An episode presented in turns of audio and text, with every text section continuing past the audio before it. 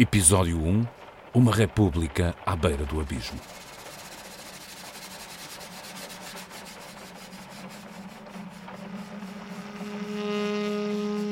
A caminhoneta parou no Terreiro do Passo. São cerca de dez e meia da noite. Vai cheia de soldados da Guarda Nacional Republicana e da Marinha, a que se juntou uma mistura de voluntários, armados. A revolta tinha começado na madrugada desse dia 19 de outubro de 1921 e ainda está efervescente. Na caminhoneta grita-se o nome de quem se quer morto, mas o motorista, Rogério Augusto da Silva, não quer prosseguir marcha sem falar com o seu comandante. Por isso, o caminhão de caixa aberta, arfante, três lugares à frente protegidos por um toldo, para no terreiro do passo. O motorista procura o tenente mergulhão para receber ordens. Já há um cadáver no arsenal da Marinha e o improvisado pelotão quer voltar a ver o sangue a correr. O tenente conferencia com outros amotinados. No fim, pergunta a Rogério Augusto da Silva se tem gasolina e câmaras de ar. Perante a resposta positiva, ordena-lhe que siga as ordens do cabo. O primeiro cabo é Abel Olímpio, o dente de ouro e é ele que indica o próximo destino da caminhoneta, que ficará na história como a caminhoneta fantasma, figura central do episódio negro da Primeira República, A Noite Sangrenta.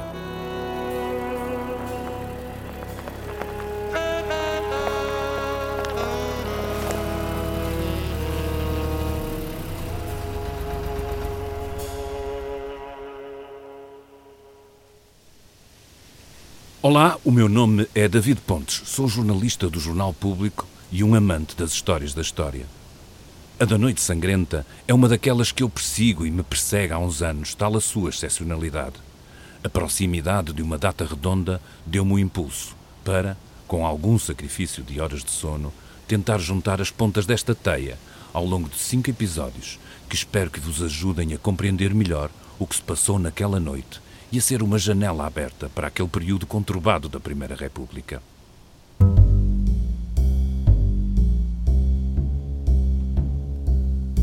Foi numa noite há 100 anos, numa das muitas revoltas que a República conheceu, desta vez sob o comando do Coronel Manuel Maria Coelho, antigo revolucionário do movimento republicano de 31 de janeiro de 1891, que foram assassinados o chefe do governo, o herói da rotunda que conseguiu a vitória na Revolução Republicana de 5 de outubro. Um dos seus companheiros de revolta que se apoderou do cruzador Dom Carlos nessa data e outras duas figuras militares de relevo, para além de um desgraçado motorista que protestou contra a matança. Uma noite selvagem em que mesmo o maior industrial da altura, Alfredo Silva, o fundador do Grupo CUF, escapa por muito pouco a ser assassinado foi classificada como a noite que matou a República, a noite da infâmia, um dos pontos mais baixos da nossa história contemporânea. Agonia coletiva e declínio nacional, a página mais negra da história do regime republicano. E, no entanto, ao longo da preparação deste podcast sobre a Noite Sangrenta, a maior parte das pessoas com quem falei tem uma vaga memória do episódio, mas quase sempre se questiona porque estará ele esquecido. Na memória coletiva da violência política, temos talvez o assassinato dos Távoras, as guerras liberais, o regicídio, o assassinato de Sidónio Pais ou a execução de Humberto Delgado. Mas a Noite Sangrenta não ficou a ecoar. Em parte, talvez, pelo absurdo. Numa noite, mata-se em série vários homens e um só deles, o presidente do Ministério, o primeiro-ministro da altura, tem uma relação relevante com a revolta em causa. A motivação para o resto da matança é um grande ponto de interrogação. Esta inutilidade das mortes da caminhoneta fantasma, que não provocaram nenhuma alteração política relevante, teve o condão de reforçar a sensação que o regime republicano era cada vez mais uma máquina sem conserto. Talvez o Estado Novo, que se estabelece cinco anos depois, afinal um regime também composto por republicanos, estivesse nos primeiros anos pouco interessado em debruçar-se sobre o episódio e genericamente sobre as figuras da República. E isso terá ajudado numa primeira fase a apagar a evocação de um momento bem contrário à imagem de um país do viver habitualmente e dos brandos costumes. E para os historiadores que emergem após o 25 de Abril, Em muitos casos resistentes ao antigo regime, o episódio da Noite Sangrenta era a mancha demasiado negra na história da República. A mancha que favorecia a tese de que entre as dinâmicas que conduziram ao Estado Novo e a uma ditadura tão longa, estava à procura de um regime que apaziguasse a permanente confusão política que, em largos períodos, foi a Primeira República. Basta ler o tom contrariado de Raul Rego no prefácio que dedica à obra de José Brandão. A Noite Sangrenta. Um livro que é um recontar minucioso dos acontecimentos e a quem muito deve este podcast. E basta isso para percebermos que este não é um facto fácil de digerir. Em vez de refletir sobre o significado possível da fatídica noite, Raul Rego prefere discorrer sobre como, durante o período do Estado Novo, um caso como aquele nunca seria falado ou julgado. Claramente foge à questão que se impõe. Que república é esta que autofagicamente devora os seus criadores?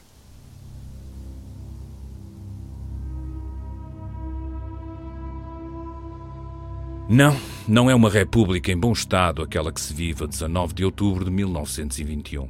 Uma república que se quis nova com Sidónio, mas que o seu assassinato em 1918 rapidamente deu lugar a uma nova velha república. O grande morto, como foi enaltecido, assassinado no Rocio, acaba por ser, fixem bem, uma das boas pistas para tentar perceber a Noite Sangrenta mas sobre isso falaremos lá mais para a frente. Estamos, pois, quase três anos depois do assassinato do presidente Rei. Já agora, o assassino de Sidónio também entra na revolta da Noite Sangrenta, mas é decididamente algo para falarmos mais à frente. Dizia então eu que estamos num período de contínua convulsão. Um período entre maio de 1919 e 28 de maio de 1926 em que o país conheceu 25 governos sucessivos. Bem, alguns deles o país não chegou mesmo a ter tempo de conhecer, como o de Francisco Fernandes Costa, que ficou para a história como o governo dos cinco minutos, já que foi nomeado para funções de presidente do Ministério e forçado a desistir mesmo antes de tomar posse. Depois da morte de Sidónio, Portugal já tinha assistido às últimas revoltas restauracionistas, a da Monarquia do Norte, esfiada por Paiva Colseiro, e a revolta de Monsanto. Os líderes históricos das três fações ou partidos republicanos, Afonso Costa, António José de Almeida e Brito Camacho, respectivamente democráticos, unionistas e evolucionistas, tinham-se afastado da primeira linha do combate político e os partidos tinham-se cindido em alguns casos e fundido noutros. O país sai da Primeira Guerra Mundial ferido por uma crise económica agravada e sem nenhum ganhos evidentes por ter estado entre o bloco vitorioso. O sistema não dava sinais de conseguir ultrapassar a lógica clientelar em que os partidos, de forma mais eficaz o democrático, fundavam a sua capacidade eleitoral. Nos píncaros deste estado de coisas está a ocasião em que democráticos no governo conseguiram publicar, na véspera das primeiras eleições gerais após o período sidonista, a 11 de maio de 1919, um diário do governo com 30 suplementos, cerca de 800 páginas, para decretar a nomeação de 17 mil funcionários públicos. Ganharam as eleições, como é óbvio. Neste regime de partido dominante, capaz de condicionar qualquer solução à sua volta, o regime do partido de Afonso Costa, as únicas eleições que ele alguma vez perdeu foram as vencidas pelo Partido Liberal Republicano, exatamente em 1921. E foi destas eleições que saiu o governo chefiado por António Granjo, o presidente do Ministério, o primeiro a ser assassinado na Noite Sangrenta. António Granjo tinha tomado posse há pouco mais de mês e meio e, como qualquer governo republicano daquele período, não teve vida fácil foi obrigado a lidar com o escândalo de um pedido de empréstimo ao estrangeiro que não passava de um esquema de burlões, pelo qual tinha caído o anterior governo. Durante o seu curto mandato, viu ser condenado Liberato Pinto, antigo comandante da GNR e ex-primeiro-ministro, cuja prisão por desvio de dinheiro e a sindicância ordenada àquela força tinha estado na origem da queda do governo anterior. Enfrentava ainda revoltas sindicais e contestação por causa da gestão do fornecimento do pão e para juntar a tudo o resto, tinha começado a circular o boato de que se preparava para reformar a belicosa GNR. Mesmo assim, às primeiras notícias de que uma revolta se preparava para derrubar o seu governo, o experiente António Granjo, também ele conspirador em muitas outras revoltas, estava longe de imaginar que ali estava o seu fim. Foi ele mesmo que anunciou aos jornais, pela uma hora da manhã, que uma revolta deveria desenrolar-se na madrugada daquele dia. Não se pode, pois, dizer que não estivesse avisado. A 30 de setembro, o golpe já tinha estado para rebentar, mas a tentativa curou-se com a prisão de vários cabecilhas. E foi um António Granjo apaziguador que decidiu libertar todos os conspiradores que estavam agora, 19 de outubro de 1921, outra vez na rua para consumar o que não tinham conseguido em setembro. Nada de especialmente estranho, num país já bem habituado a ver a tropa na rua mudar o governo. E como o país estava habituado a mudar de governo. A nova velha República, depois do fim do sindonismo e até à Noite Sangrenta, teve 14 executivos, muitos apiados por revoltas militares e duas eleições gerais. Mais uma vez, na noite de 18 de outubro, grupos de civis armados começam a circular pelas ruas de Lisboa, sinal de que algo estava para acontecer. A partir das 5 da manhã, tropas da Guarda Nacional Republicana movimentam-se, ocupam a rotunda junto ao Parque Eduardo VII e esse baluarte simbólico e estratégico, local-chave para a implantação da República. Fazem-no com cerca de 7 mil homens, munidos de artilharia. A GNR, que o poder republicano tinha robustecido na esperança de equilibrar a força do exército, que achava estar minado por monárquicos, torna-se ela mesmo a principal fonte de instabilidade. E assim, se a história não se repete, volta muitas vezes ao mesmo lugar, como recordava à sua maneira o curioso texto publicado pela Ilustração Portuguesa na edição seguinte à Noite Sangrenta. O Parque Eduardo VII é o Parque das Revoluções. A vitória pertence sempre aos que primeiro lá chegam. O Parque Eduardo VII é a grande roleta da política nacional. A roleta em que o país se tem arruinado. O Parque Eduardo VII, em construção há tantos anos, tem sido local de destruição. A maior desgraça nacional foi a descoberta da rotunda, uma situação estratégica de fácil acesso servida constantemente por elétricos. Em Portugal, tudo se torna fácil com a rotunda. Tudo se torna difícil. Há ministros que não querem fazer uma determinada promoção? O remédio está na rotunda. O Parlamento não quer votar um decreto qualquer de mínima importância? A rotunda está lá para obrigar a isso. O Presidente da República recusa dar ao governo a este ou àquele partido? A rotunda encarrega-se de o convencer. A rotunda é o mal nacional. Faça-se uma revolução para acabar com ela e a pátria será salva. Fim de citação. Também deveriam querer salvar a pátria os civis que, nesta manhã de 19 de outubro, montaram quartel-general na Brasileira e os militares revoltosos que, depois de ocuparem o governo civil de Lisboa e aprisionado o diretor da Polícia de Segurança do Estado, fizeram troar às sete da manhã os tiros de canhão com que se assinalam as revoluções. Ao Parque Eduardo VII respondeu o navio Vasco da Gama, no Rio Tejo, mostrando que a Marinha, ou parte dela, estava do lado dos revoltosos, tendo já ocupado o arsenal. O golpe está declarado. Depois do anúncio feito à imprensa, por volta da uma da manhã, António Granjo tinha-se deslocado com alguns membros do governo para o campo de aviação da Amadora, mas há duas faltas importantes a assinalar. Não estão lá o ministro da Guerra nem o da Marinha longe dos acontecimentos, sem forma de saber o que se passa em Lisboa, o presidente do Ministério decide regressar por volta das 5 da manhã à capital.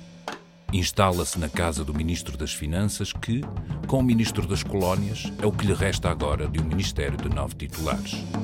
Um mensageiro do general da GNR, Abel Hipólito, acaba por lhe comunicar que a maior parte da guarda está do lado dos revoltosos e a restante não está, como dirão os seus oficiais à imprensa, disposta a bater-se entre si e considera, pela força das circunstâncias, o movimento revolucionário triunfante, pelo menos em Lisboa. Com as linhas telefónicas cortadas, António Granja ainda tem a ousadia de se dirigir à Boca do Lobo, ao quartel-general da GNR no Carmo. Não é preso, mas depara-se com um ambiente hostil e os telefonemas que faz não dão qualquer resultado. São 10 da manhã. A conclusão é cristalina. Chegou o fim do seu governo. É o fim do seu segundo governo, aliás, porque este natural de Chaves, de farto bigode, advogado de formação, não é um iniciado nas lides políticas e muito menos no combate político pelas armas. Aliás, como veremos até ao final desta história, são muitos aqueles que, cruzando-se uns com os outros, por vezes aliados, outras vezes opositores, trilharam o caminho da conspiração com que se agita e se move a vida política neste período da República. António Granja, por sua conta, tinha participado em várias tentativas de golpe contra Sidónio Pais entre setembro e outubro de 1918. Tinha também participado numa tentativa de golpe contra o primeiro governo que saiu do assassinato do presidente, o do Tamanini Barbosa, em janeiro de 1919, e conspirou regularmente contra todos os governos que sucederam. Nascido em 1881 na vila transmontana de Chaves, de que foi presidente da Câmara, escritor em jovem de poemas dedicados à rainha Dona Amélia, Granjo foi estudar para Coimbra e aí aderiu às ideias republicanas que transportou de volta para a terra natal, onde foi iniciado na maçonaria com o nome simbólico de Buffon e onde integrou a Carbonária, estrutura secreta na qual secundou a revolta de 5 de outubro em Lisboa. Eleito para a Assembleia Constituinte de 1911, integra-se no grupo evolucionista de António José de Almeida, que, à altura dos factos da Noite Sangrenta, ocupa o lugar de Presidente da República e a quem António Granjo sucede na direção do importante jornal A República e também na liderança do partido que tinha resultado da fusão de unionistas e evolucionistas. Os tradicionais líderes dessas forças estavam afastados das lides partidárias. António José de Almeida encontra-se no lugar cimeiro da República e Brito Camacho, o líder unionista, seria nomeado para alto comissário de Moçambique. O António Granja Apaziguador, que libertava inimigos políticos, em 1912 tinha advogado amnistia para conspiradores monárquicos.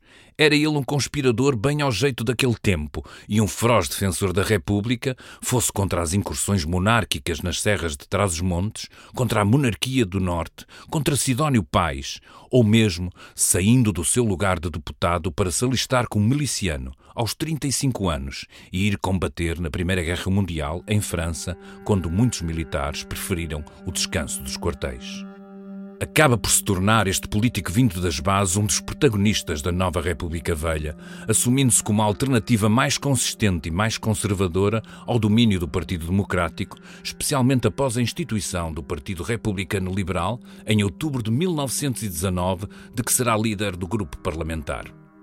A sua experiência governativa começou como ministro de Justiça do governo Domingos Pereira de 30 de março a 30 de junho de 1919, onde foi responsável por uma reforma dos serviços prisionais que vai vigorar durante cerca de uma década. Em 1920, era para ser ministro do Interior do governo liberal de Fernandes Costa, o tal governo dos cinco minutos que antes de o ser já o era. O político desistiu de tomar posse quando percebeu que, perante uma manifestação contra a formação do seu gabinete, com os populares a invadirem instalações governamentais, a Guarda Nacional Republicana não tinha levantado um dedo para conter a revolta.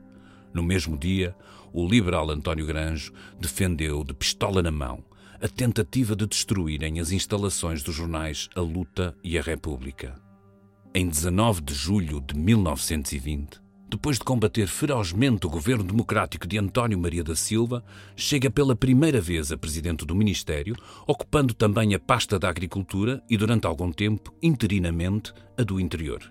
O gabinete, que integra liberais em aliança com os reconstituintes e apenas um democrático, demite-se em 15 de novembro, apesar de ter conseguido aprovar uma moção de confiança devido aos ataques dos seus alegados aliados unionistas e dos populares por questões de abastecimento de trigo e carvão. Durante este mandato, António Granja propõe uma amnistia geral para os crimes políticos que não foi aprovada. Este seu primeiro executivo viveu também num período de greves e de permanente instabilidade nas ruas.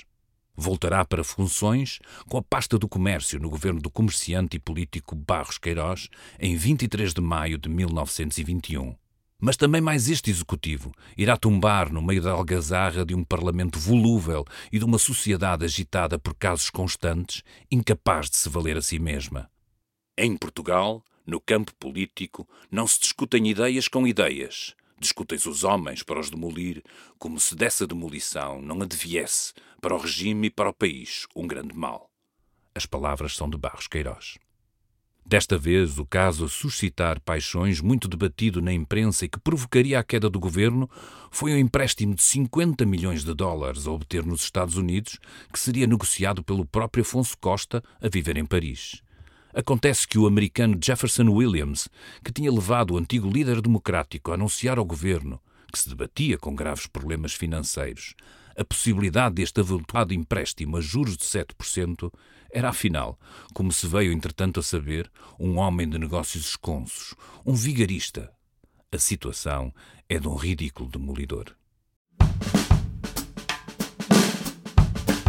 António Granjo, que com os liberais tinha vencido as tais únicas eleições em que os democráticos não foram a força mais votada, é o senhor que se segue. No anterior governo, dominava a tendência unionista, Agora é a vez da tendência evolucionista de António Grange chegar ao poder. Ele forma o governo que, pelas 10 horas da manhã deste dia 19 de outubro de 1921, sabe que está terminado. Ainda no quartel-general da GNR, no Carmo, escreve ao Presidente da República. Excelentíssimo Senhor Presidente da República, Lisboa, 19 de outubro de 1921, às 10 horas. Escrevo a Vossa Excelência do Quartel do Carmo e espero que esta carta chegará às mãos de Vossa Excelência antes das 11 horas com a resposta que prometi. Não pude ir falar com o Tenente Coronel Sr. Chaves, chefe do gabinete de Sua Excelência o Ministro da Guerra, que foi a Alter do Chão fazer uma prometida visita à Caudelaria Nacional, não tendo podido ainda chegar a Lisboa. Conferenciei com Suas Excelências, o General Comandante da Guarda Republicana e o seu chefe de Estado-Maior, os quais me informaram que de toda a Guarda Republicana consideravam apenas fiéis ao governo duas ou três companhias de infantaria, com uma secção de metralhadoras, absolutamente insuficientes para oferecerem qualquer resistência às tropas revoltosas. Nestes termos, o governo encontra-se sem meios de resistência e defesa em Lisboa. Não sei da situação do campo entrincheirado, das tropas da divisão e das tropas concentradas em Mafra mas informa-me o mesmo chefe de Estado-Maior da Guarda, excelentíssimo senhor Coronel Ferreira Martins, que os efetivos desta tropa são insuficientes para atacar as tropas revoltosas, que são a quase totalidade da Guarda e, como é provável, da Marinha. Deponho, por isso, nas mãos de Vossa Excelência a sorte do Governo, confiando no alto critério que sempre impôs Vossa Excelência à consideração do país o melhor caminho a seguir. Sabe, Vossa Excelência, que jamais faltei ao cumprimento dos meus deveres para com a República e a Nação, e é cumprindo ainda desta vez dolorosamente o meu dever que escrevo Vossa Excelência. Continuo no quartel do Carmo e fico com cópia desta para esclarecimento da Nação. O Presidente do Ministério, António Joaquim Granjo. A resposta não se fez esperar. Excelentíssimo Senhor Presidente do Ministério, Entendo que Vossa Excelência procedeu nobremente, escrevendo a carta que acaba de me enviar do quartel do Carmo. E eu julgo cumprir honradamente o meu dever de português e de republicano, declarando a Vossa Excelência que desde este momento considero finda a missão do seu governo. Há tantas infelicidades que têm caído sobre este país que cada vez mais, se possível é, amo mais, não se juntará à desgraça que esteve iminente de ser derramado, numa luta fratricida, o sangue dos seus generosos filhos. Com protestos da minha consideração, desejo a Vossa Excelência saúde e fraternidade. Lisboa, 19 de outubro de 1921, António José de Almeida. António Granjo comunica ao Ministro da Guerra a sua desistência, e certo de que, para já, ao contrário do Presidente da República, o seu papel neste episódio está terminado, decide recolher-se a casa. São cerca das duas horas da tarde. Lisboa está calma. O comércio já funciona normalmente. Afinal, até agora, esta foi uma revolta sem derramamento de sangue e o seu objetivo primeiro, o derrubo do governo, foi plenamente conseguido. Mas nesta altura, a caminhoneta fantasma ainda não iniciou o seu percurso assassino. Ainda é de dia. A noite sangrenta, que iremos relatar nos próximos episódios, ainda não caiu.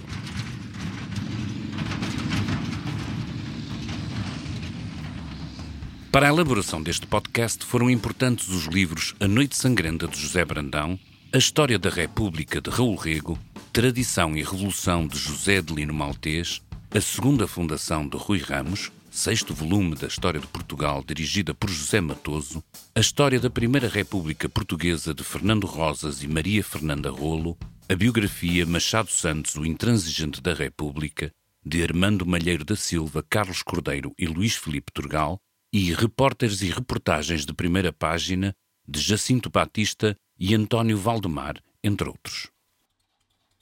Noite Sangrenta é um podcast do público escrito por mim, David Pontes, com a produção áudio da engenhosa Aline Flor. O público fica no ouvido.